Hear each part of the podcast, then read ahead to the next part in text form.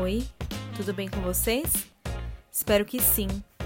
Sou Gisele Alexandre e você está ouvindo o Manda Notícias, um projeto de jornalismo criado para o enfrentamento da Covid-19.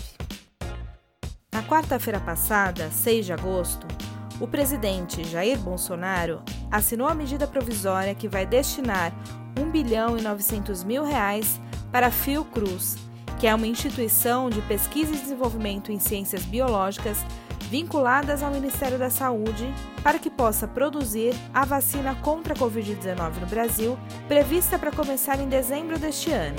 Esta vacina está sendo produzida pelo laboratório farmacêutico AstraZeneca, em conjunto com a Universidade de Oxford, e está em estágio mais avançado em todo o mundo.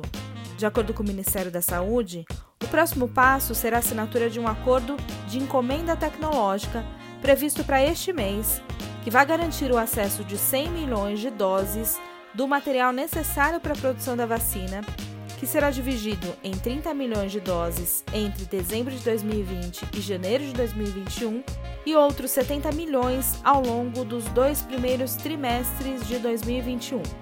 A Fiocruz já recebeu do laboratório AstraZeneca informações técnicas necessárias para a definição dos principais equipamentos para o início da produção industrial da vacina.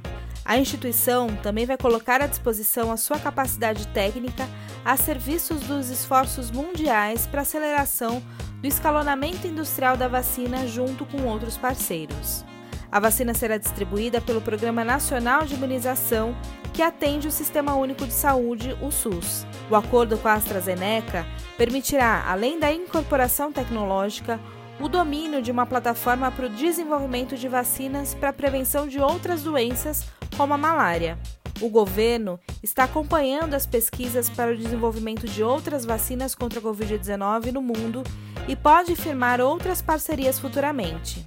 Atualmente, o Ministério da Saúde acompanha o desenvolvimento de 231 vacinas sendo que 38 destas já estão em fase clínica, ou seja, na última etapa de testes feitas em humanos.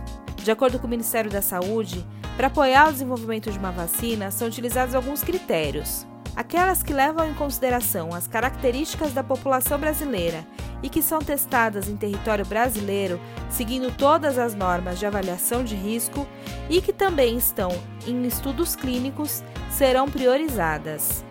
Se tudo der certo, até janeiro de 2021 teremos uma vacina e vamos poder voltar à nossa rotina.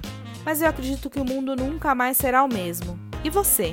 Acha que depois da vacina a gente vai voltar à vida normal ou não?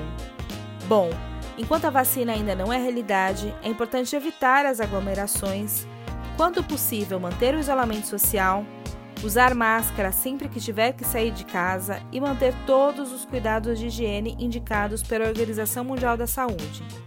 Por hoje é isso. Se você recebeu esse áudio de um amigo e quer ser incluído na lista de transmissão oficial, envie uma mensagem para mim no número 11 9 8336 0334. Você também encontra todos os episódios do Manda Notícias no Spotify, no podcasts da Apple, na Rádio Mixtura e na página do Facebook. Beijo grande, fique em casa, vai passar.